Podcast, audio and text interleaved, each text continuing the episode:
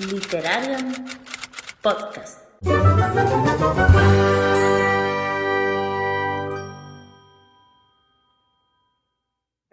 Hola, bienvenidos a este nuevo especial del Mayo Sci-Fi en Literaria Podcast. Yo me llamo Priscila de la Biblioteca de Blue Rose y hoy me acompaña Rocío de Librería 93 Cuartos. Hola. Y nuestra otra Rocío de Libros al Alba. Hola. Y hoy Torda de Ciudad de Literatura Resiliente no ha podido estar aquí porque está malita. Ponte buena pronto. Y nuestra invitada especial de hoy es Mary Chase en representación de Litera. Buenas. Bienvenida. Muchas gracias por invitarme. Bueno, y como siempre comentamos al inicio de estos especiales que estamos haciendo con editoriales, eh, queremos aunar las iniciativas del Mayo Sci-Fi con el 12 meses 12 independientes, porque tenemos ese reto anual de, leer y compartir eh, pues todo lo que la obra y las publicaciones de editoriales independientes. Bueno, pues aunamos estas dos iniciativas y, este mes de mayo pues nos está dando grandes alegrías y estamos conociendo editoriales mm, maravillosas. Así que bueno, hoy como ha dicho Pris, estamos con Litera. Y lo primero que queríamos saber y lo primero que solemos preguntar es, em, bueno, cómo, primero que te presentes un poquito tú, que nos cuentes un poquito tu trayectoria y cómo nació la editorial y tu relación con ella. Perfecto, pues eh, yo soy Mary, como he dicho antes, y mm, en mi trayectoria empecé, o sea, desde pequeña yo sabía que quería escribir, o sea, lo tenía muy claro lo típico, que en el cole hacen concursos de literatura, pues mm, quedas finalista o ganas alguno y entonces dices, esto es lo mío. Pues me pasé toda la educación eh, con esa dirección. Entonces, em, a mí me habían dicho para ser escritora tenía que estudiar periodismo, estudié periodismo y aunque cogí todas las asignaturas de literatura que tenía la carrera, no eran suficientes. Así que luego empecé el doble grado de, de lenguas modernas que eso, pues estaba haciendo filología hispánica e inglés a la vez. Pero la verdad es que seguía sin ser lo que yo buscaba. O sea, a pesar de que me gustaba también el cambio de tener 22 años, estar con gente de 18, eh, las asignaturas eran muy fáciles. El primer semestre saqué muy, muy, muy buena nota y sentía pues que estaba como perdiendo el tiempo. Y encontré el máster de, escritura creativa que dan en la Universidad de Sevilla, así que pues nada, eh, me lié con la manta, me fui a Sevilla a vivir durante el máster y al acabar empecé a hacer también el doctorado. Y lo más interesante es que eh, mientras estuve en el máster me di cuenta de que me gusta mucho escribir, pero también me gusta mucho editar me gusta mucho corregir al resto de compañeros. yo llevaba ya desde hacía muchos años escribiendo en foros y tal, y me gustaba muchísimo a las compañeras corregirlas y maquetarlas y demás. Entonces, la verdad es que el cambio se hizo bastante fácil. Eh, justo antes de entrar en el máster, eh, entré en un grupo de escritores, compartíamos nuestros relatos y demás, y ahí conocí a José, que es mi compañero, que fundamos con él la, empresa. La cosa es eso, que mientras estábamos allí en el grupo, él justamente tenía que presentar su trabajo final de máster, o sea, perdón, de carrera eh, y, quería hacer una aplicación para escritores que básicamente, pues, mm, como si fuera un scrivener de móvil, más o menos. Y que claro, allá en 2014 no existía, o sea, estaba el scrivener, pero no había versión para móvil ni nada. Y, claro, y entonces pues me dijo, mira, tú como tienes la formación, ayúdame, que así lo podemos, ¿sabes? Va a ser como más pensada para escritores. Y, nada, y entonces pues eh, empezamos a trabajar en la idea y luego dijimos, una aplicación, mejor hacemos también más cosas, ¿no? Y pensamos en hacer una comunidad literaria, en plan, una plataforma. De ahí también queríamos hacer cursos y publicamos un libro, o sea, y es como que la idea ha ido creciendo, creciendo de la semillita hasta ahora que, pues eso, pues tenemos eh, por una parte la plataforma literaria, que es una red social gamificada, o sea, es decir, que ganas puntos por, compartir eh, relatos, participar en competiciones, cosas así. Luego tenemos la plataforma de cursos que la hemos estrenado esta semana y estoy muy contenta. Y por último la editorial, que, que, eso pues también fue como el, el paso más improvisado. O sea, porque claro, digamos que eso, que fue mm, plataforma, eh, cursos y luego la editorial, aunque salió antes la editorial.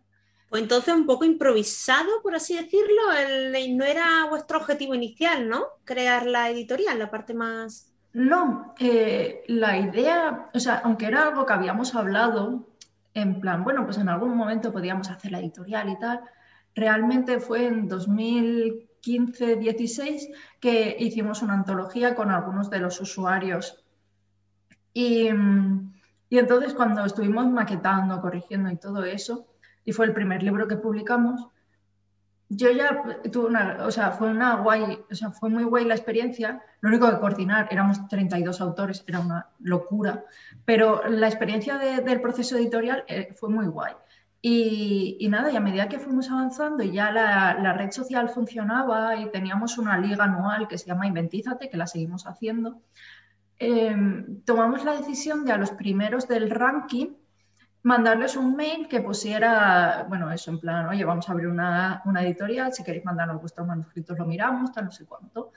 Y, entonces mm, fue como la semilla, en plan, vamos a ver qué tal sale.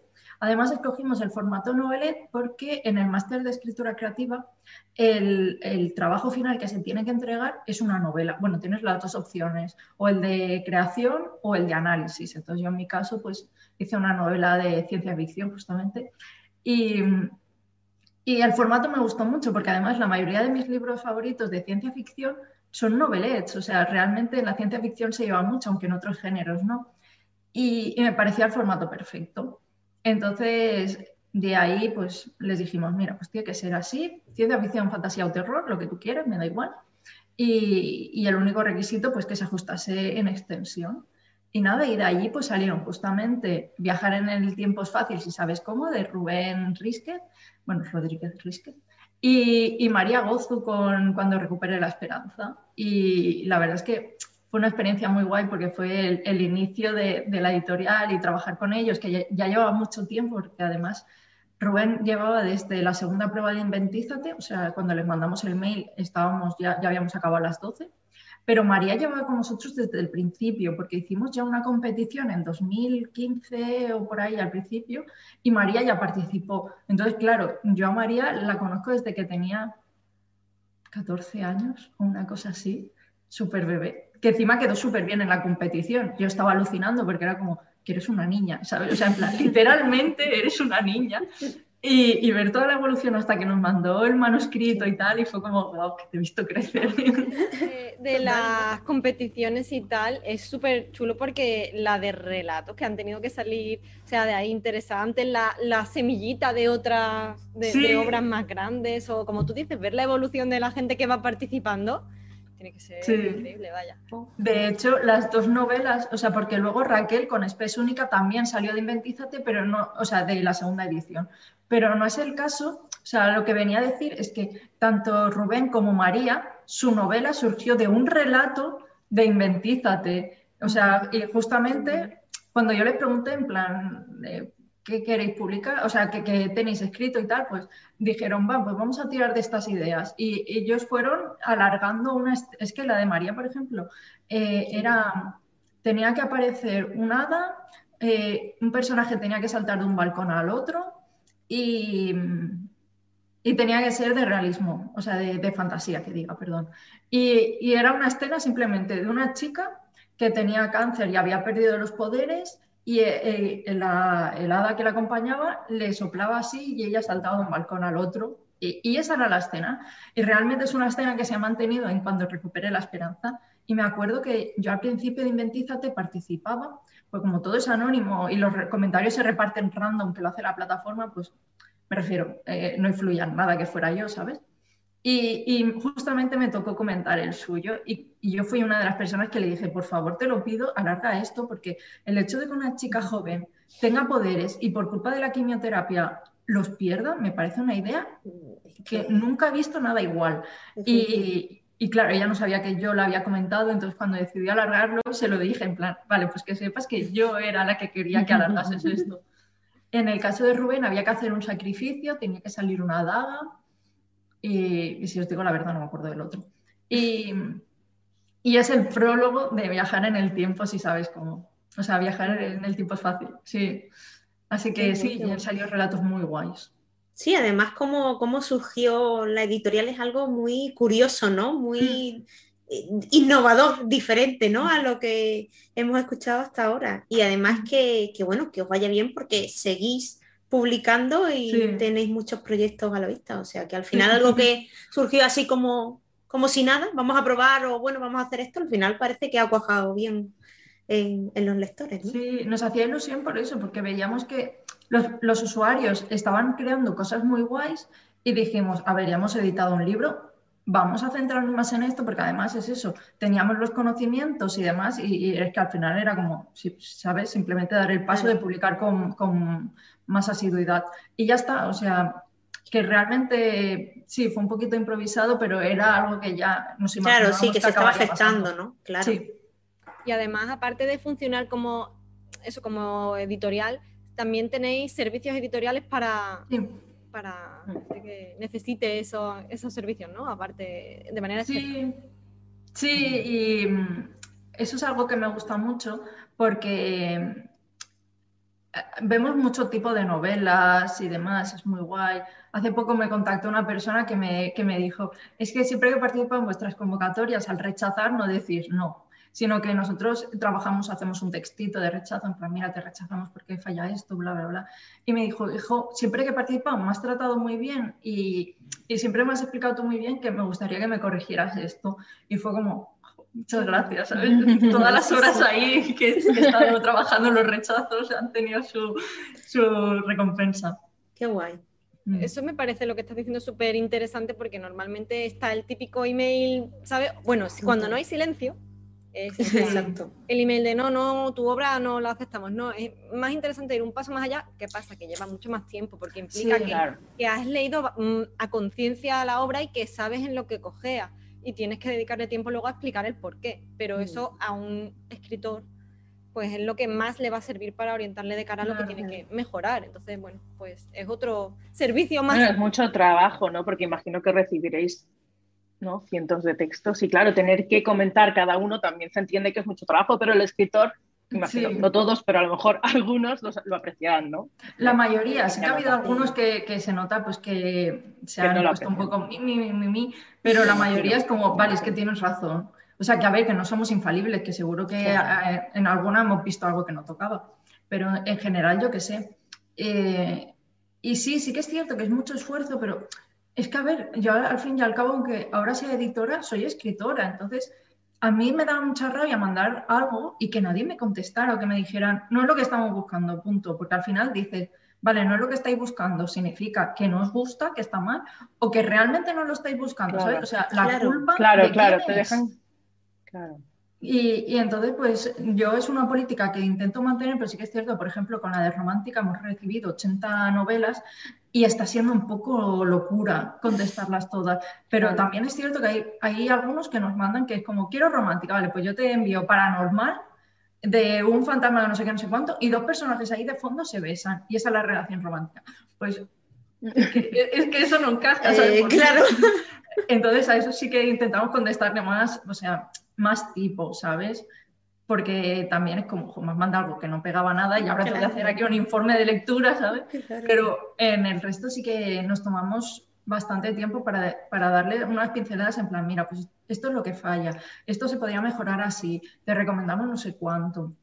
En el caso de la romántica estamos encontrando eh, muchos romances que no empiezan al 80%, por ejemplo, o, ¿sabes? Hay gente que no ha interactuado y de pronto en el último porcentaje, o mm, eh, personajes que, se nota que son la propia persona, que deben ser personas que están en depresión y el resto del, coro tiran de ella todo el rato. Entonces, al final lo que tienes es un personaje pasivo que no hace nada y el resto van tirando la trama para adelante. Entonces, claro, eso no funciona. O sea, en la vida real tampoco.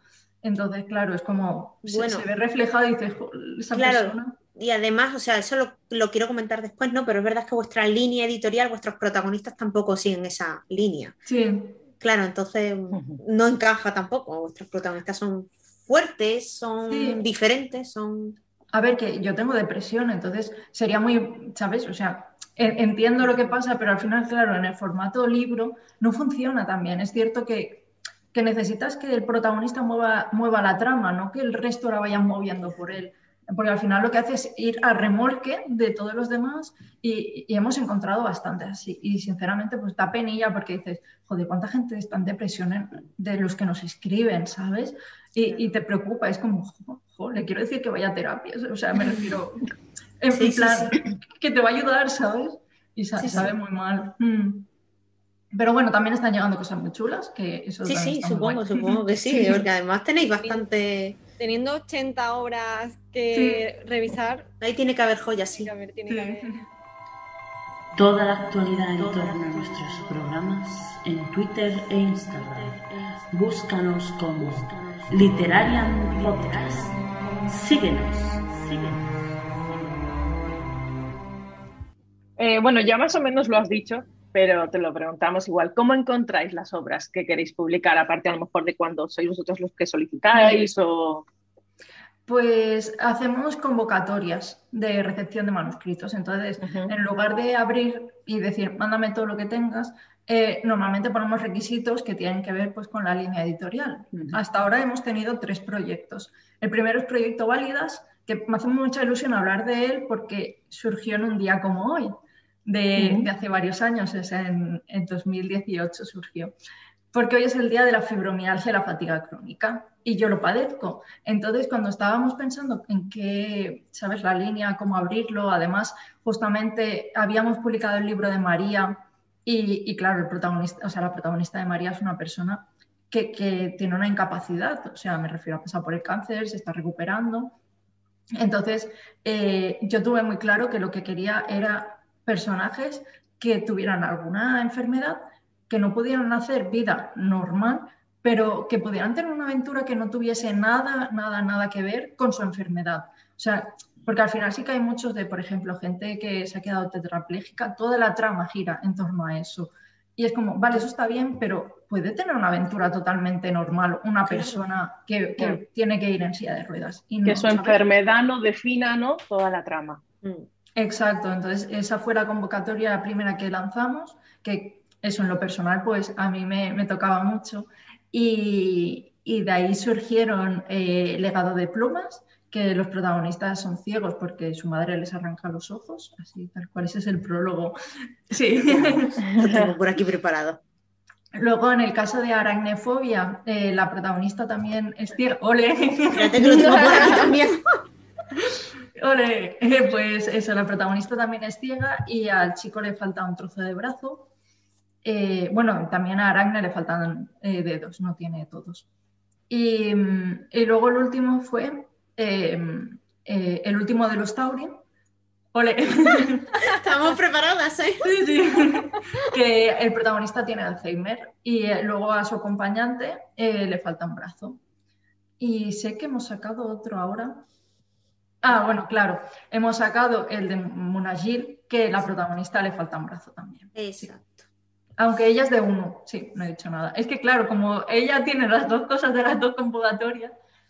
Sí, es que, em, a ver, yo, yo sí tengo que opinar, yo mm, voy a opinar porque te estaba escuchando y, y que verdad, o sea, a mí el proyecto Válidas, o sea, a mí me, me llegó porque porque bueno, a mí me parece que los protagonistas que tenéis, los personajes, eh, son personajes, pues eso, fuertes, pero quiere decir, hay que también eh, visibilizar la incapacidad, las enfermedades de todo tipo, ¿no?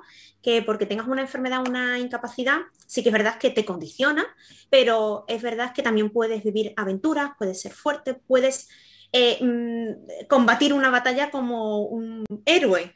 Y no tienes por qué ser el típico héroe, puedes ser el antihéroe, pero puedes tener esa aventura, esa experiencia en tu vida, esa vivencia. Y a mí me llegó, pues eso, pues con el último de los Tauri y, me, encantó, me encantó esos dos protagonistas que eran, salían totalmente de lo convencional. Y, es que ahora, eh, pues con este que me lo acabo de terminar hace muy poquito, a ver si se ve bien, ahí, eh, pues es que yo el proyecto Válida, si es que, a ver, me queda poco ya para completarlo. Si es que soy muy fan, porque yo creo que eso, yo creo que hace falta visibilizar mucho más y quitar un poco esos prejuicios eh, en torno a, pues eso, a la incapacidad, a la, a la discapacidad, a diferentes enfermedades y sobre todo visibilizar. Visibilizar y, mm, jolín, que es que alguien que padezca ese tipo de enfermedad o ese tipo de discapacidad, lo que sea, lee un libro así y dice, jolín, que yo puedo también vivir, que no tengo que estar quedándome en mi casa eh, metida en la cama porque, pues eso, pues por ejemplo, porque mm, tengo cáncer o porque tengo demencia, porque mi abuelo, se puede vivir, ¿no? Se puede vivir. Y es verdad que, bueno, que la literatura también está para eso, ¿no? Para visibilizar este tipo de, de situaciones. Y después de este momento mío fan, ¿vale? ya, paro, es que, paro, paro, yo es que claro, eh, lo he dicho anteriormente, lo que pasa que, que, bueno, ha sido en el periodo en el que no estábamos grabando, pero yo soy muy fan de literatura. Eh, ya me he acordado de los otros dos, claro, es que como hemos hecho Válidas 1 y volvimos a hacer Válidas 2, claro, de ahí han salido también eh, La alquimia secreta de las almas. Ah, sí, exacto, es que lo tenía aquí, digo, creo que sí que es Válidas. Sí, exacto. Que Sebastián tiene una cardiopatía y luego eh, Iván tiene estrabismo, sensorial. Y luego la última que ha sido eh, el último vuelo de Icarus Flynn, que eh, el protagonista tiene depresión. Y a mí esa novela, por ejemplo, me llegó muchísimo porque, claro, la gente, o sea, de válidas no les pedíamos que nos hicieran sinopsis ni nada, entonces pues íbamos a la aventura. Entonces, claro, yo me la empecé a leer y era como, este personaje le pasa algo, está muy cansado y, no, no, sé. O sea, y yo que sé, que tenía comportamientos en los que me veía muy reflejada y yo decía, ¿pero qué le pasa? No sé. Y a medida que iba avanzando la trama, de pronto hice como facepalm, Dios, que tiene depresión. Eh, y, claro, sí, de pronto fue como si me hubieran rajado por dentro y yo, ay Dios mío. me ha llegado al corazón. Sí, porque claro, me veía muy reflejada con, con ello y de hecho lloré y todo leyéndolo porque era como, qué duro, ¿sabes? O sea, cuando, cuando ves una historia que va sobre la depresión, pero sin decirte, hey, depresión, pues... Mm, no sí, es que yo creo que eso también es de parte del proyecto Válidas, ¿no? O sea, tampoco recalcáis o hacéis eh, como, no sé, como algo para enganchar a la gente, mira, este protagonista, sino que lo vas descubriendo, ¿no? Yo por lo menos mm. lo que he leído es como un poco, bueno, lo descubres, lo normaliza, como quien tiene el pelo, quien es moreno, quien es rubio, pues ya está, ¿no? Es un poco así. Mm. Pero eso a mí me gusta tanto, ¿no? Porque es como em, muchas veces, y esto a lo mejor es una opinión impopular, pero claro, yo es que tengo esa opinión popular por algo, porque muchas veces se utiliza determinados tipos de enfermedades o discapacidades para atraer a público y mm. para hacer pues o películas o libros o tal porque saben que eh, llama la atención. Entonces, a mí eso pues, me duele en el alma que se haga y claro, cuando eh, se hace, pero, o sea, cuando no se hace, no se pone ese cebito de, oye, aquí este personaje tiene, por ejemplo, depresión o tal, sino que simplemente tú lo descubres, tú dices, es que es la vida. Es que tu amigo puede tener depresión y tú lo vas descubriendo con él. O tu madre o tu familia. O sea, al final es un poco así, es un poco más la vida, ¿no? No es un cebo para atraer a masa. Y bueno, pues eso, que ya nosotros, me callo. Nosotros sí que lo tenemos puesto en la sinopsis, simplemente como que forman parte del proyecto válido, bla, bla, pero realmente. Además. Sí. Además, no, no, sigue, sigue, sigue, sí. Ah, no, no, pero. es que, además me gusta mucho porque pones avisos de contenido sensible, que eso me parece muy, muy chulo, que siempre. ¡Ay, no se ve! Sí, ¿ves? Como. ¿Eh? Y entonces, claro, ya tú ahí sabes qué temas más o menos se van a tratar y si eres muy sensible a ciertos temas, pues ya sabes que no. Claro, y, creo que eso también es importante para ver el, el, mood en el que estás para leerlos. O sea, sí que lo que hablabas del reclamo, Alberto Espinosa con los libros de cáncer. O sea, solo saca libros de cáncer y es como, sí. que no, eso es que me, duele, además es como, de verdad, no te pienso comprar ningún libro. y no. cansa mucho, sí, sí, sí. Sí, es que al, final, ese tipo de libros que lo usan como reclamo, lo que pretenden quizás es ser como un libro de autoayuda. Y al final te dejan esos mensajes que son tan Mr. Wonderful mm. y que no te están normalizando, simplemente te están diciendo, sí, tú puedes, ánimo, a tope y luego el drama. Pero me parece muy valiente esto del mm, el tema del proyecto Válidas porque es eso, que te lo normaliza, te presenta a alguien que podía ser tu madre, tu padre, tu hermano, tu primo, cualquiera, que de repente un día, mira, un ejemplo que te pongo mío, a mí me cayó un palé encima, me hice un agujero en la rodilla y me dijeron que no iba a volver a andar sin muleta Y es como decir, pues yo podría ser la protagonista de uno de estos libros en ese momento y a ver, o sea, y, y quizás yo hubiese leído a alguien que iba con muletas y que era tan normal que a mí me hubiese venido bien en ese momento para decir, jolines, ¿y por qué No yo no puedo mundo. tener mi, Mm. ¿sabes? Mi vida Claro. va a tener que estar condicionada por las muletas cuando realmente yo soy mil cosas más, ¿no? Y puedo hacer Claro, mil cosas justo, más. Entonces, me parece valiente y me parece un tipo de lectura que es cortita, pero tiene mucho mensaje. Entonces, Mm. Sí, sí, sobre todo eso. Además, eso es que, por ejemplo, tú, ¿no? Cuando me has dicho ahora el ejemplo, no sé, no enfatizaría en el hecho de que eres una protagonista con muletas que no puede andar bien, sino, sí, hombre, tú otra sentirás en algún ¿no? momento sentimientos de frustración, de Mm. ira por la situación que te toca, pero no va a girar en torno a eso, sino que va a girar en torno a la aventura. Entonces, es lo que, es lo que dice Mary y, y que bueno, que yo creo que el proyecto Válida es súper, súper necesario. O sea, a mí es que lo descubrí por eso, por el último de los Taurin, y, y es que lo quiero todo porque además quiero que se lea. O sea, es algo que quiero que se lea. O sea, si queréis contratarme en redes la sociales, palabra. Está aquí evangelizando. Sí. Totalmente. Es que, es que es necesario. Eh, el siguiente es proyecto porque no he encontrado bien la pronunciación, pero viene de Ubuntu y es el sentimiento de comunidad. Eh, y eso lo hicimos para, es que todos los protagonistas son blancos, o sea, ya partiendo. Entonces, pues fue lo mismo, digo, es que pues tener un protagonista mm, de origen nativo americano que no tenga nada que ver la trama con que es nativo americano. Entonces decidimos hacer lo mismo, una convocatoria en la que los protagonistas no sean blancos y que la trama no gire en torno a ellos, sino simplemente una característica más. Y de ahí han salido varias novelas, la única que está publicada de momento es Munagir, la otra salir pronto. Y, y lo mismo, o sea, es, o sea, me parece que es algo muy importante porque sobre todo aquí, o sea, que tampoco queremos robar las voces de nadie, pero es cierto que nos llegan menos novelas de ese tipo y sobre todo escrita por gente de aquí hay muy poquitas. Ah, no, no es la única, es, que tengo un caos, perdón. Eh, la, la otra que publicamos de Proyecto 1 fue de los hijos del exilio. Ah, que- vale. Sí, que los protagonistas son de, bueno, el chico es más como si viniera siendo de Arabia y la chica más tirando para la parte más asiática. Y en ese caso es que es clarísimo, son dos refugiados de guerra de un planeta que está en guerra civil y están persiguiendo a la gente de- del colectivo. Entonces, pues blanco y en botella, eh, los dos son trans, van a ser los siguientes. Entonces, es todo el trayecto reflejando eh, el periplo de la gente que está en, huyendo de la guerra de Siria y, y cómo todo eso les afecta, o sea, cómo tienes que huir de tu propio país, dejando a tu familia allí para, para poder sobrevivir, porque sabes que en cualquier momento te van a poner una banda en el brazo con tu triangulito y tal, y vas a ser los siguientes. Entonces, eh, el hecho, o sea, aunque la trama no gira en torno a que ellos mm, son, no son blancos, realmente todo se nota porque están huyendo por ese motivo, tanto por eso Claro. como por ser del colectivo. Claro.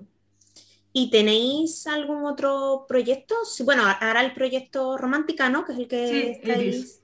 Eso. Que, que lo mismo, protagonistas del colectivo, porque en, en las novelas románticas casi todas son hetero. O sea, que no tengo nada en contra, ¿eh? Pero, pero sí que es cierto que es mucho más complicado encontrar eh, tramas románticas que sean entre dos personajes del colectivo. Que yo les decía cuando hicimos la base, mira, con que uno sea bi, a mí ya me sirve, pero es que también es algo que no se ve mucho. O sea, y, y, joder, que pueden tener su historia romántica, no pasa nada, ¿sabes? Claro. Visibilizar al final. Sí, y, y no sé, sí que es cierto que, aunque no lo habíamos dicho antes, muchos de nuestros manuscritos los protagonistas son del colectivo, tipo eso, Hijos del Exilio, Espes Única, La Alquimia Secreta de las Almas. Entonces, yo creo que al final cuando tienes protagonistas no normativos, te viene todo lo demás. Y, pero claro, en el caso de la romántica hay muy poquita, muy poquita. O sea, por ejemplo, en San Jordi estuvimos compartiendo stand con Cacao Books, que claro, ellas sí publican de, de, de género, o sea, la mayoría son romántica juvenil y ahí sí que tienen de, del colectivo. Pero es que quitando eso, hay muy poquitas que, que hablen, o sea, que tú digas, vale, pues quiero leer sobre dos chicos que se amen, que no vaya sobre la salida del armario, sino simplemente dos chicos que se quieran. Claro. Y es muy complicado porque la mayoría de historias van de la salida del armario, que es como, o sea, que sí que es importante, pero es que al final se habla mucho de ese tema, ¿sabes? Pues no, que simplemente tengan una relación, los dos son chicos y ya está. Sí, Sí, más normalizar, ¿no? Exacto, sí. Alguien exacto. hetero no tiene que decir, hey, es el momento de definirme, soy hetero, ¿sabes? No es... Exacto. Eh, lo normal es que encuentres a una pareja y que, que la ames, la quieras y, y- y simplemente pase y ya está. No tengas que avisar, Claro. hey, que soy hetero y he encontrado pareja. Exacto. Pues sí, desde el momento en el que tú pones un poco el punto de mira en, en el momento de eh, comunicar, no sé, tu orientación, pues ya estás diciendo que es que es necesario que lo hagas, ¿no? Exacto. Y, es que, por ejemplo, una de las cosas que me gusta mucho de las novelas que, que tienen parejas de- del mismo género en, nuestra, en nuestro catálogo es que en ningún momento se dice, hey, soy eso, pues bi, homo, lo que sea. No, simplemente, pues normal, se enamoran dos personas, Claro. se, se comen la boca y ya está, ¿sabes? Y no hay cartelito ni nada. Y cada uno a su casa, claro. Sí, sí, sí. Exacto. Sí, sí, es lo mismo que antes, ¿no? Esa naturalidad con la que Mm. tratáis un poco toda la historia y todos los personajes. No, yo solo quería volver un poco al primer pro- proyecto del que hablabas y que solo quería aportar mi pensamiento de lo que, ¿no? seguir la línea de Ro que dijo que sí que es cierto que hay medios como películas que suelen coger a un personaje que tiene una enfermedad y no solo que la trama vaya alrededor de eso, sino que lo hacen un villano. Siempre solemos Ay, ver a los también. villanos representados de esa forma. Mm. Sobre todo hay mucho, por ejemplo, eh, personalidad múltiple, suelen ser Sí. asesinos en serie, suelen ser unos monstruos y no, hay gen- son gente O sea, normal, sí, ¿no? sí. Que- Como que la esquizofrenia vida, la ¿no? Sí, Sí, sí, exacto, sí. como la esquizofrenia, que todo el mundo se lo piensa que que la se suele esquizofrenia ver, es gente ¿no? que va a Lo matar a otra Lo persona. que se suele ver, sobre todo en el cine, es que los villanos, ¿no? Sí, sí, tienen algún tipo de trastorno. o enfermedades, sea, sí, sí, algo de salud mental tiene. Sí, y por eso se justifica lo que hace. Y si no Bueno. es salud mental, siempre tienen algún tipo de, de, mm, Eso malformación. iba a decir, eso iba a decir, y no solo de salud mental, sino alguna malformación física, y eso es lo que ¿no? les define como villanos. Mm. Exacto. No, eso me recuerda cuando hay atentados, que si es una persona no blanca, es un terrorista, pero si es alguien blanco, es que tenía un trastorno mental. Eh, no, ¿sabes? O sea, las cosas no van así. Claro. Es, es que totalmente cierto. Eh, Para mí era importante porque, yo qué sé, con historias de fibromialgia, yo he encontrado, o sea, hay muy poco sobre el tema, pero por ejemplo, me acuerdo un capítulo de iZombie que hay un- una persona que tiene fibromialgia y es el malo porque está amargado por tener fibromialgia. Y es como, Madre mía. gracias ¿sabes? De por definirme como mala. Que de verdad que sí, es lo único exacto. que puedes ser. Puedes Sí. ser o una enferma. O una persona, pues eso, el antihéroe, el antagonista, Sí. el malo. Es lo que puede ser, ya está. Claro. Sí, no, además en la historia del cine siempre se, se ha hecho, y no solo, también, bueno, nosotras que en Literaria en Podcast somos brujas, siempre se ha representado a las brujas con malformaciones, Mm. ¿no? Feas, deformadas y, y, bueno, siempre ha sido como, también eso es como un ataque ¿no? a la mujer. claro, digo, Mira qué mira, bella Sí, soy. ¿Ves? Fea, Pues mal sí, ¿no? formada, con verrugas, con chepa, pues aquí está, ¿no nos Sí, ves? sí. ¿no? Y además en toda la historia, ¿no? Eh, Claro. Antiguamente una mujer soltera o lesbiana, ¿no? Era una bruja. ¿no? Me hubieran quemado ya nos diez ha- Sí. Mm, Al final el nos mensaje ha que te representado están- así. Perdón, digo, al final el mensaje que te están dando es, eres rara, eres mala. O sea, realmente lo que te están Más bien te sales de la no norma, ¿no? Yo diría, Exacto. porque mm, raros somos todos. O sea, al final te sales de la norma. Mm. De la No, pero el objetivo pues ya. es ese, el objetivo es marcarte como rara para que intentes Mm. ser como el rebaño, para que todos Exacto. seamos iguales, ¿no? O intentemos no salirnos de lo normativo. Sí, y al final tú mismo ya te sientes raro, te sientes mal por ser, no ser como la sociedad. Es Bueno, que, o sea, perdón, digo, sin ir más lejos, eh, me acuerdo que cuando estaba teniendo citas, yo ya tenía la fibromialgia y al final era algo que me, me sabía fatal contar porque era como, ay Dios mío, me van a juzgar, lo voy a pasar fatal, tal, no sé cuánto. Y normalmente cuando lo contaban me decían, oh, ¿en qué te afecta? Tal, se interesaban, pero era como fin. Pero a mí como que me habían mandado el mensaje de eh, es una mierda. Eh, Rechazo, ¿no? Al final. Sí, sí, sí. Era el mensaje que tenía continuamente y luego en realidad no era para tanto. O sea, me refiero a que la enfermedad sí que me condiciona, pero no como para que alguien diga, uff, no quiero nada contigo, ¿sabes? Pero e, es el mensaje que tú tienes todo el tiempo. Pues ya hablando un poquito de futuro, eh, hemos visto un poquito del catálogo que tenéis ahora y, qué nos podéis contar, qué nos puedes contar de las novedades que, vienen y del catálogo a futuro. Pues ahora mismo estamos lanzando las novedades del, primer semestre y bueno, ya hemos lanzado dos de ellas. En nada va a salir eh, de Naranja al Azul y Bionautas, que son reediciones lo único que antes estaba la primera parte con una editorial, la segunda con otra, y hemos decidido juntarlas para, o sea, en el mismo libro, pero así. Es decir, sí, tú empiezas el libro por una parte y te lees de naranja al azul, le das la vuelta y les notas.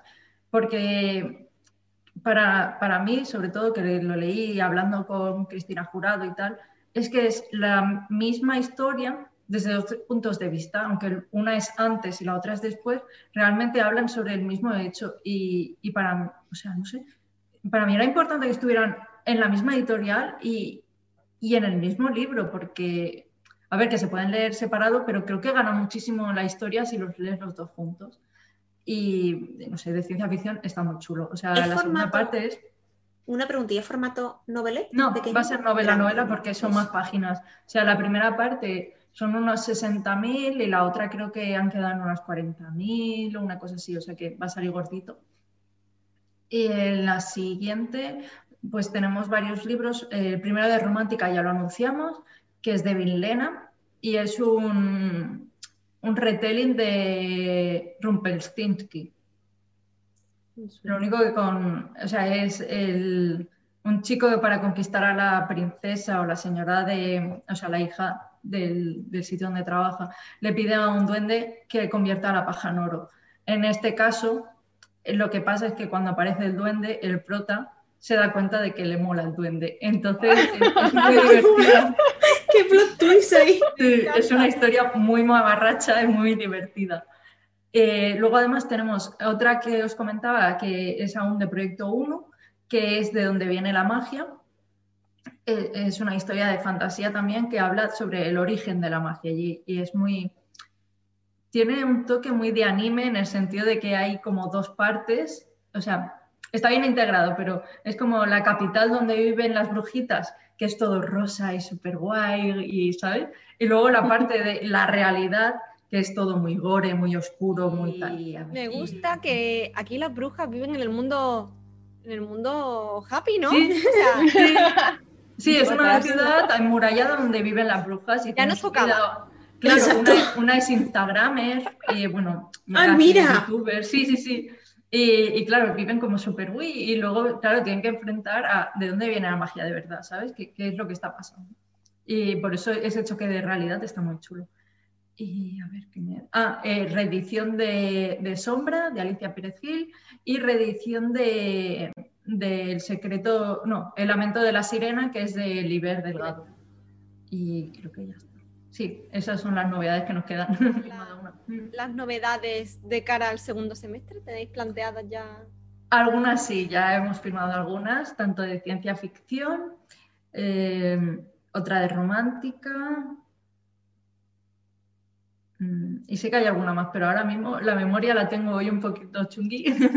pero, pero sí, la verdad es que yo no sé si ha sido casualidad, porque a mí me gusta mucho la ciencia ficción, pero es lo que más hay en el catálogo. O sea, también es cierto que de terror nos mandan muy poquito. Hacer buen terror es muy complicado. Y, y lo, lo, notamos. O sea, de fantasía que no, sí que nos manda más cosillas y tal, pero de ciencia ficción, yo qué sé, ahora está en auge. Y yo súper feliz, o sea, a mí me encanta. Sí, nosotras estás predicando a creyentes, desde luego. Sí. estás predicando a creyentes. Me gusta mucho de la ciencia ficción que puedes abordar temas actuales poniéndole esa distancia de mm, han pasado X años, pero en realidad te da bofetadas de, realidad sobre lo que estamos haciendo y me parece muy interesante. Y en la fantasía también se puede hacer, pero es cierto que aún hace falta hacer ese salto. O sea, sí que es cierto que hay libros que ya te están abordando más problemas actuales, pero aún cuesta. Por ejemplo, me acuerdo que leímos un libro eh, que hablaba sobre la especulación en los bosques, de la destrucción de hábitats, de hábitats y demás, y era fantasía de estas de elfos y tal, pero realmente te estaba hablando de un tema muy, muy, muy, muy, muy serio, camuflado en fantasía, pero era muy serio. Vale, y ahora, para adentrarnos un poco más en lo personal, ¿cómo empezaste tú en la ciencia ficción? A ver, es que desde pequeña ya leía libros de Julio Verne. O sea, a, mi Yo creo que todos hemos empezado con Julio Verne, ¿no? La mayoría. Y mi tía tenía una colección súper chula y tal, y ya los empecé a leer y me di cuenta de que eso era lo que me gustaba. Y luego a medida que fui creciendo, pues ya fueron llegando a mis manos, tipo Fahrenheit, eh, Sueñan los androides con, ovejas eléctricas, mm, ese rollo, o sea, de Asimov también, sobre todo los cuentos que los estudiamos, o sea, leímos algunos en la carrera y tal. Y, poco a poco pues me fui dando cuenta de que eso es lo que me gusta de verdad. No, no sé, porque es lo que comentaba, te mete una crítica disimulada, más o menos, pero te mete la crítica y, además quizás por mi forma de ser, pero normalmente son un pelín pesimistas y es como, es cierto, la humanidad no tiene salvación, nos vamos todos a Y me gustan mucho los temas que trata. También es que todo lo tecnológico me flipa desde pequeña. Además, trabajé en Samsung ocho años o una cosa así. Y, a mí me encantaba. O sea, todos los cacharros que traían yo los tenía que vender, iba cacharreando, hacía formaciones. Entonces, la, la ciencia ficción es como yo, así en general. Eh, hilando un poco, bueno, la pregunta de Pris, mm. vale, has empezado así con la ciencia ficción, pero ¿cuál dirías tú que es tu libro favorito? A ver, a mí me gustó muchísimo, muchísimo, muchísimo Sueñan los androides con ovejas eléctricas. Nada que ver con la peli. O sea, yo lo siento, es que me leí el libro y luego vi la peli y fue como... Decepción. No he entendido nada. Sí, porque encima Ridley Scott, yo lo siento, siempre hablo de esto, Ridley Scott hizo la peli sin haberse leído el libro, solo la sinopsis. Y claro, pues para mí es como, te has dejado todo lo importante. Pero no sé, es un libro que me, gustó mucho porque al final trata sobre qué es la humanidad, cuántos son, o sea, qué es lo que nos hace humanos. Porque, claro, en ese caso él tiene que cazar robots y los robots que caza son más humanos que su mujer, por ejemplo. Y esa manera de, abrirte y hacerte, o sea, sí, de obligarte a plantearte que, hasta dónde somos humanos, qué es lo que nos hace verdaderamente humanos y qué es lo que estamos perdiendo, no sé, es una manera de ver la verdad y, darte cuenta de, toda tu esencia. Por ejemplo, en la novela de Espes Única es algo que también hace y que también me, flipó por lo mismo, porque al final los robots pueden ser muchas veces mucho más humanos que nosotros. O sea, aunque el término, ¿sabes? Realmente se comportan, o sea, hipotéticamente, se comportan mucho mejor que nosotros porque luego tenemos cosas como la franja de Gaza, lo que pasa con los refugiados, que es que, mm, yo lo siento, pero somos una puta mierda de gente, ¿sabes? Entonces, mm, realmente que, te hagan plantearte si los robots tienen más derechos que nosotros, es que muchas veces sí. O sea, para mí son tostadores, ¿eh? pero, pero sí que es cierto que pues, tienen mucho más derechos que alguna gente. Y ya centrándonos en el catálogo en sí, ¿qué recomendaciones de ciencia ficción del catálogo para este mayo sci-fi nos traes? A ver, que esto Así como, por ejemplo, para empezar y vete como subiendo un poquito en dificultad. Para alguien que no haya leído, por ejemplo, mucha ciencia ficción o que no haya leído nada. A ver, si no has leído mucha ciencia ficción, yo creo que eh, Munagil es una buena aproximación porque es una novela que sí que tiene ambientación en ciencia ficción, pero realmente es lo que comento, es una novela de acción, es John Wick sobre la venganza y, realmente creo que aunque esté ambientada en ciencia ficción, la, historia es eso, es exacto. es, mucha acción. Sí, yo creo que sí, que podría ser una buena, un buen candidato para iniciarse, porque aquí se ve mejor, porque es lo que tú dices, hay acción, hay ciencia ficción, pero tampoco profundiza en exceso en explicarte por qué las cosas funcionan de la forma en la que funcionan. Sí, claro, no es hard sci que a mí pues a veces se me hace un poco denso, sobre todo cuando se ponen súper técnicos y aquí los protones de no sé qué es como, soy de letras, por favor, no me hagas esto. y, ya depende, o sea, aunque sea de ciencia ficción, las novelas de, de Rubén, que son Viajar en el tiempo es fácil si sabes cómo, y Ucrania no es un país pegadito a Rusia, aunque sean de ciencia ficción, son de risa, entonces esas están muy bien, pero claro tienes que decir, vale, voy a pasarme un buen rato, es como ver un monólogo. Y ya metiéndote, o sea, digamos que si un agile es el primer grado, para mí el segundo grado sería Spes única, que eso pues ya va de revolución de robots, no llega a ser como Terminator, pero sí que es ese rollo de los robots han acabado con la humanidad, hasta dónde nos lo merecemos, eso aparte, y vamos a intentar recuperar lo que podemos. Y ya el último nivel para mí sería Hijos del Exilio, porque es que es una hostia de realidad tras otra hostia, tras otra hostia. Entonces tienes que tener el estómago bien en el sentido de, de que sí, que al final ah, te hace denunciar, ¿vale? porque, porque sí, es que al final es el tema de los refugiados, aunque sean espaciales, y es muy chungo, es muy chungo. Fíjate, pues esa no, no la tenía yo mucho en el punto de mira, pero me ha llamado un montón la atención. Además ya es como más nivel alto, ¿no? Sí, además eh, a Lola siempre le da mucha rabia porque esa novela nos la ponen en juvenil, pero realmente no lo es porque los temas que trato son muy de, o sea, que, me gusta la literatura juvenil, pero los temas que trato son muy adultos, muy sobre eso, sobre el problema que tienen desde un punto de vista administrativo y, ¿sabes?, nacional. Los, los inmigrantes y, y cómo son recibidos en otros planetas, ¿sabes? Todo este tema. Y realmente, no sé, o sea, ya te digo, hay que ir con, con, estómago porque sobre todo si es un tema que te afecta, es durillo de leer porque ves lo mal que lo pasan y... Tomamos nota de esta. pero a mí me gusta mucho, ¿eh? O sea, es que a mí me gusta que me hagan sufrir. Entonces, el final, que es como, ¡ah! ¿sabes? A mí me encanta. Desgarrándote, ¿no? Y sí. me estás desgarrando. Qué bien. Al final son los que, los que crean conciencia, ¿no? Los que generan conciencia te tiene que, remover algo por dentro. Y una pregunta que tengo yo también en relación al catálogo, eh, teníais cajita de suscripción de novedades. Sí. Y bueno, solo se pudo adquirir hasta enero, ¿no? La de este semestre y tal. No, aún, eh, al final lo alargamos porque nos dimos cuenta de que había mucha gente eh, que, aún lo quería. Entonces lo que hacemos es, si tú te suscribes ahora, pues te mandamos lo anterior, y luego ya comienzas a recibir lo siguiente. ¿Y de cara al segundo semestre vais a hacer algo similar? ¿Tenéis idea de hacer algo similar o, ya de cara al año que viene? Mm, yo supongo que de cara al año que viene seguro. Este, este segundo semestre aún lo estamos planteando para ver cómo cuadramos todo. También es que ahora al tener los cursos, pues estamos intentando repartir más, o sea, porque sinceramente, aunque somos varias personas en equipo, es un caos tener que organizar tantas cosas. Entonces, estamos aún viendo el encaje que tienen los cursos con la editorial para que nos dé tiempo a todo. Eso es un puede, ¿no? Claro.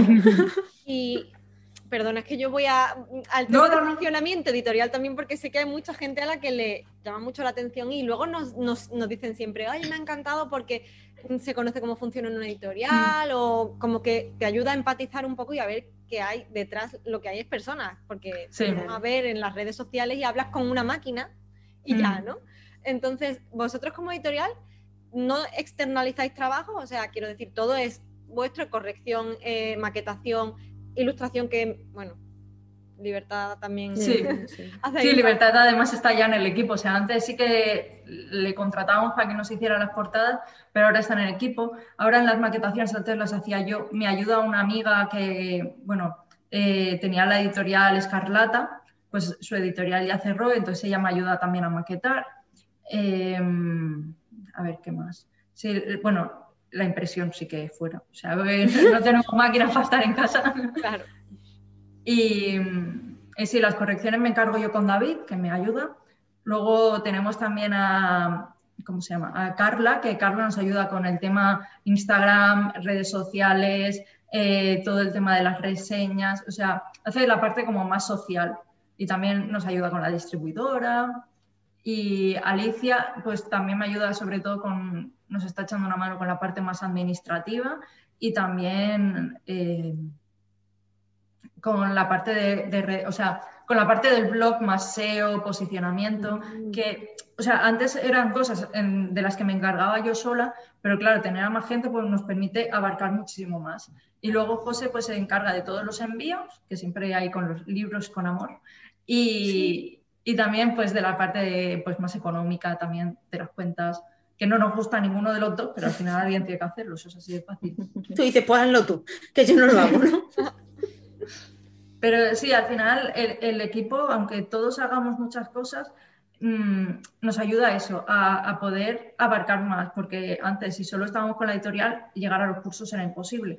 Entonces eso pues nos permite hacerlo mejor y hacer más cosas, porque por ejemplo antes con las correcciones pues yo iba a un ritmo que pues, era el ritmo y también al estar corrigiendo con David es que vamos a toda leche.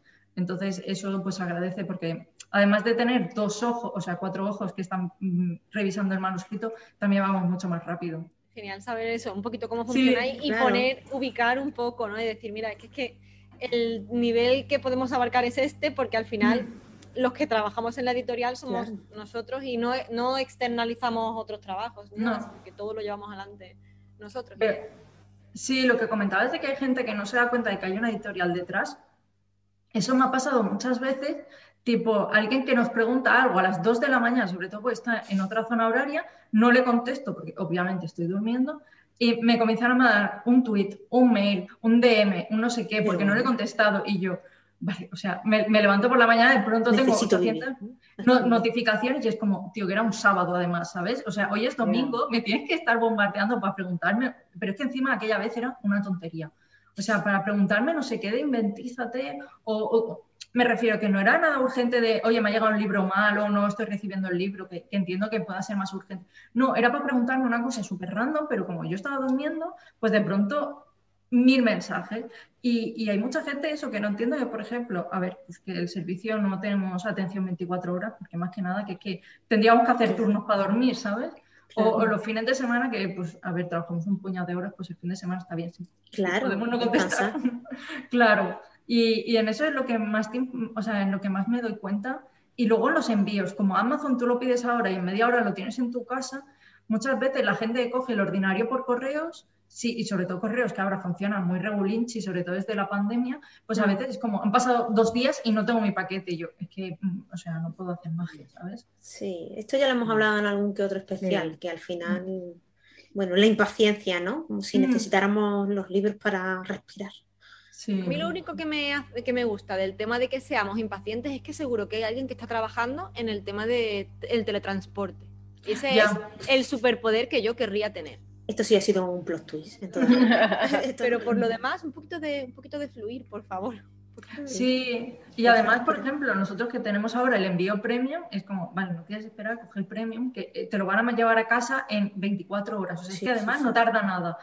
Pero si coges el de correos, yo es que ahí ya no puedo hacer más, porque es que correo es lo mismo. O sea, es que cuando hemos mandado alguna preventa a gente, o sea, por ejemplo, la manda José desde Valencia, pues a gente de, Gandía, que es donde está él, le llega una semana después y gente de Madrid le llega al día siguiente. Entonces, súper random y, no podemos hacer más. O sea, es como. Sí, que no están. No sé dónde está tu paquete. Justo. Y, y, gracias a estos especiales, como dice Rocío, eh, nosotras también hemos aprendido, también están aprendiendo un montón los demás, pero nosotras también hemos aprendido. Y yo, por ejemplo, cuando yo escuchaba editorial independiente, realmente no entendía el, concepto de independiente hasta dónde llega, que a veces son desde una persona a cinco. Hmm. ¿no? yo creo que le pasa también a muchos compradores o, lectores ¿no? que no se dan realmente cuenta de que a lo mejor es una o dos personas que están trabajando en todo y, y, todo el trabajo que ello conlleva ¿no? y que no podéis estar ahí 24 horas. Es que ha habido, claro, ha habido temporadas en las que teníamos que hacer un lanzamiento y yo literalmente trabajaba 12, 14 horas cada día. O sea, me acuerdo hace unos años que se, nos solaparon y teníamos que sacar a la vez viajar en el tiempo, oh, no, perdona, Ucrania no es un país pegadito a Rusia, que era la segunda parte, con Hijos del Exilio. Además, habíamos hecho una antología y queríamos que saliera todo para Fairway, o sea, perdón, Fairway era el otro para Celsius. Pues estábamos a tope y, yo es que me pasé una semana entera que no dormía, o sea, me acostaba a las 2 de la mañana, me levantaba a las 8, las 9 y vuelta a empezar. Y, y faltaba una semana para el Celsius y yo veía que no teníamos nada hecho. Y al final tuve que decirle, oye, mira, lo vamos a tener que posponer porque es que yo no sé cómo está saliendo esto. Y, y la, hubo gente que se molestó, pero es que al final es que iba a salir mal. Y, y, de hecho, pues fuimos al Celsius, que ahí, pues, o sea, empalmé. Y después de todo lo que estaba trabajando ahí en el Celsius, pues son como 12 horas despierta en el stand y tal, o sea, una, una locura. Y cuando llegué, pues dejé una semana más de descanso de, por favor, necesito dormir. Vivir y descansar. Y cuando volví a abrir los manuscritos dije, madre mía, suerte que no mandé esta imprenta porque al final eh, ni ellos ni yo estábamos durmiendo y lo que estábamos haciendo era pues una chapuza, porque es que tú ya no lo ves, o sea, después de haber corregido, y por ejemplo Lola además estaba con los finales en medicina y, estaba sin dormir por los exámenes y sin dormir para escribir, ni yo tampoco, y es que estábamos haciendo un caos increíble. Luego cuando comencé a leer, digo, madre mía, pues si hay 80 repeticiones, esta frase no tiene sentido, o sea, ¿cómo estábamos corrigiendo eso? O sea que al final es cierto que tienes una presión increíble para cumplir, sobre todo porque hay muchas editoriales que sacan libros como churros y te sacan los, los, estrenos de dos en dos y tú intentas seguir el ritmo, porque si no enseguida... Mm, tu catálogo desaparece y, es que no das de sí, o sea, por mucho que lo intentes, es que no puedes. O sea, David y yo eh, decidimos sacar uno al mes y es que al final no se puede, no solo por nosotros, sino porque las autoras tienen su vida y, no, normalmente no se dedican solo a esto, sino pues que tienen su trabajo y su tiempo libre lo tienen que dedicar a, a corregir. Y como les pille tipo el coronavirus o una gripe o cualquier cosa, ya te descuadran todo el calendario y, vamos con retraso. Y claro, es que tampoco puedes hacer nada. O sea, una grande tiene varias novedades y pues te cuela una en lugar de la otra, pero nosotros no podemos. Y, realmente pues a veces es horrible gestionar todo eso. O sea, la gestión de una editorial, ahora cuando alguien me dice, quiero abrir una editorial, yo le digo, Piénsatelo. ¿no?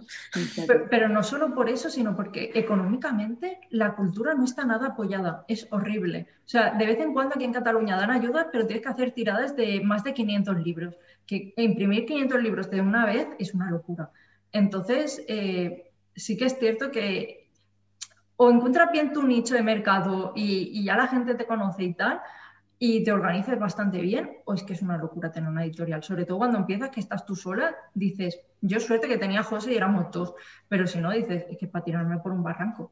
O sea, es un trabajo muy guay, pero te exige muchísimas horas, te exige económicamente también, pues, o si no tienes un trabajo, o sea, si tienes otro trabajo, le vas a dedicar menos tiempo. Si te dedicas solo a esto, pues claro, hay que tener en cuenta que o cobras el paro o tiras de ahorro porque, claro, o sea, al final tienes que escoger centrarte en una cosa o en otra. Es bastante Sí, es algo. O sea, el resumen no, es no te dediques a esto. El resumen es eh, debería estar más apoyado.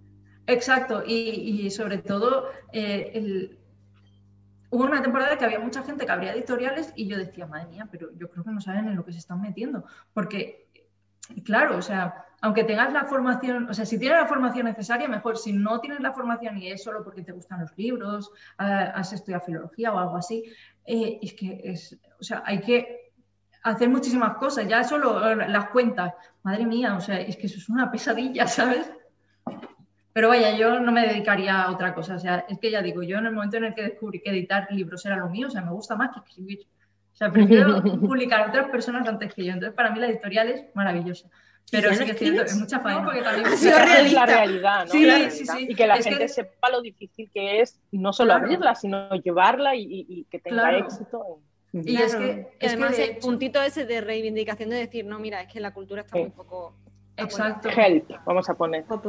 Claro, no, y es que además aquí el rótulo la mayoría de... Es que hace poco cerró triste, el, chico que lo llevaba era majísimo y me supo fatal, pero es que lo entiendo, porque es que al final eh, te, hacen, o sea, durante la pandemia, a ver, suerte que no teníamos que pagar alquileres, pero es que al final pues se bloqueó todo, la gente no tenía trabajo, no compraba y lo hemos notado muchísimo. Y mm. eso sumado a que no se pudieron hacer eventos y tal, y yo hablo con el resto de editoriales y están todas igual. O sea, me refiero que a ver, que ponemos buena cara de igual, la editorial va genial, pero realmente o sea, hay cosas, o sea, la pandemia está siendo chunga para todos. hay muchas que sí que lo dicen. Por ejemplo, ayer vi ediciones eh, del mar que la chica estaba diciendo mm, socorro, ¿sabes? Y es que es normal. O sea, es que, que se nota sobre todo el bajón de que la gente tiene que comer o leer, no puede hacer las dos cosas. Que hay que apoyar, que hay que apoyar más. Sí. Hay que comprar libros y a literar hay que comprarle libros. Muchas gracias. Desde aquí Terminemos apoyamos con un mensaje positivo y consumista. Comprar libros. Compra libros. Dejaremos todos los libros y enlaces a compras- Literat y compras un mensaje, aparte de, Mm. o sea, compras conciencia, ¿no? Sí. Generas. Compras Sí, y sobre todo a las pequeñas. O sea, que está muy bien que le compremos libros a Penguin y a Planeta, pero esa gente tiene de comer, ¿sabes? Nosotros es la diferencia entre comer arroz y comer carne. Justo. Pues ya habiendo cerrado un poco este bloque, vamos a terminar con las un par de preguntillas que tenemos de, de, bueno, que nos han dejado algunos seguidores. Esta primera vais a conocerla seguro porque es Sara, de Sara Lee, Ah, mira. entonces ya sabéis. Sí. Y te digo, a ver, exactamente, la pregunta es eh, si os planteáis hacer novelas más largas de aquí en adelante. Sí, de hecho, antes solo hacíamos novelet, pero algunas de mis autoras ya me la han liado, como la chica de Espes Única, que en teoría era una novelette, empezó a co- con las correcciones y tal, empezó a crecer, a crecer, a crecer, y fue como, esto ya es una novela, no podemos hacer nada más. Y, y ya sí que me lo plantea, porque además eh, las reediciones que estamos haciendo son novelas también. Lo único que es cierto que corregir una novela es descomunal, porque la novelette sí que es cierto que en tres días te lo haces, o sea, pasa súper rápido. Pero la novela, sobre todo cuando son muchas páginas, es un lío, porque además lo bueno que tiene la novelette y es lo que más me gusta es que no es una novela corta, es un formato en sí mismo. Igual que un microrelato no es lo mismo que un relato y un relato no es lo mismo que una novela. En las novelettes no hay espacio para la paja. O sea, en, en una novela sí que puedes o sea, dedicar una escena simplemente a describir más el ambiente, las conexiones entre los personajes. O sea, te puedes recrear mucho más en cosas que, bueno, pues que están ahí, pero que tampoco pasa mucho. Que, no es lo ideal, pero se puede hacer. Pero en una novela cada página cuenta, entonces tú tienes que hacer escenas que, que funcionen, que hagan avanzar la trama, que hagan que los personajes, eh, ¿sabes?, sean más redondos. Entonces, a mí es un formato que me encanta porque es como muy directo y tal. Y las novelas siempre se me hacen un poquito más tensas por eso, porque de pronto tienes a George R. R. Martin describiéndote los pastelitos de limón y dices, es que me da igual, ¿sabes? O sea, toda la comida, todos los estandartes, tal, no sé cuánto, y es que me, me, me da igual, o sea, me lo voy a leer en diagonal porque es que no me interesa.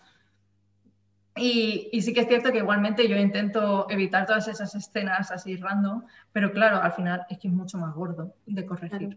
Mm. Y, y, me gusta, sí, me gusta también, es que con la novela cuando acabas tienes muy presente el principio a la hora de corregir, pero cuando la novela ya tiene, yo qué sé, 300 páginas, dices, es que no, o sea, de Word me refiero, es que yo ya no me acuerdo, mm, o sea, es más difícil cuadrar todos los detalles, o sea, hay que estar como muy, muy, muy atenta corrigiendo para que no se te escapen esas cosas pero vendrán, ¿no? Sí, sí, sí, no, ya están viniendo, están viniendo, porque es lo que digo. Sí, o sea, no, lo has dicho antes, ¿no? Sí, que, sí, y el lamento de la sirena son 100.000 palabras, eh, eh, Bionautas al final, Bionautas es un pelín más corta, pero la otra son 60.000, o sea que al final van a quedar como 100.000 palabras también. O sea, que sí, sí, estamos publicando novelas largas, sí. Además, la convocatoria de romántica abrimos, o sea, el proyecto Iris, que era para novelas, o sea, novelets, y luego abrimos convocatoria romántica en general para novelas también. Entonces, sí, sí, sí, no tenemos problema. No es lo que a mí más me gusta, por lo que digo, o sea, porque es mucho más ajeno a las novelas, pero sí, las novelas están bien, no hay problema.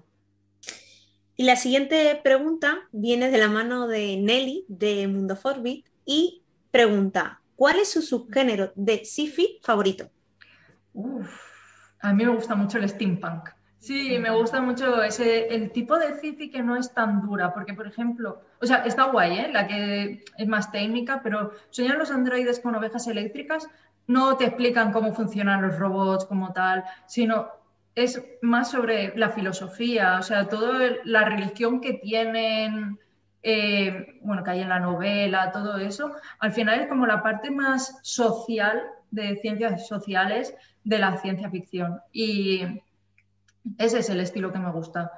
Y, así, y ya estéticamente, el steampunk o silpunk, todas las variantes que, que fueron surgiendo, esas me, flipan estéticamente. Pero sí, a, a mí que me diga las cosas a la cara, ¿sabes? Que te diga, madre mía, la, la humanidad que se extinga ya. Venga, que es lo que merece. Apocalipsis. Exacto. Tenemos todo lo que nos merecemos, ¿no?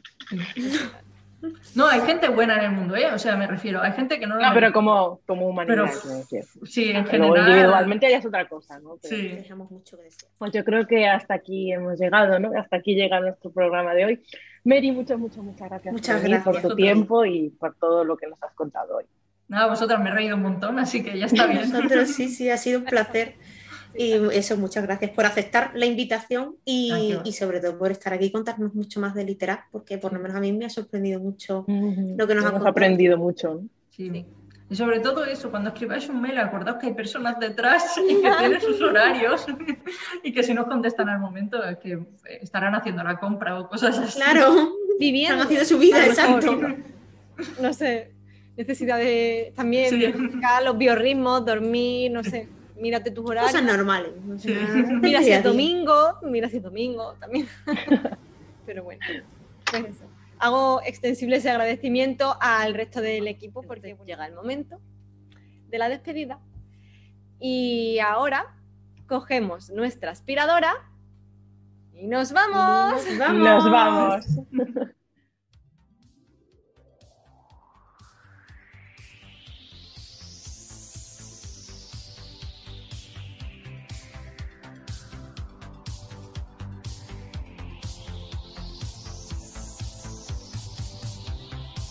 He viajado a la Tierra Media, sin moverme del sillón. He volado lomos de Fuyur y atravesado el portal que me llevaría a Narnia. Me he perdido en la sala de menesteres de Hogwarts y el frío hielo me ha calado hasta los huesos en Invernalia. Pero de cada viaje he regresado con un botín. ¿Te gusta la fantasía? Club de Lectura Literaria. Si te interesa apuntarte al club, puedes contactar con nosotras a través de nuestras redes sociales y a través de las redes de Literarian Podcast. Como ya sabéis, disponéis de ellas en la cajita de descripción.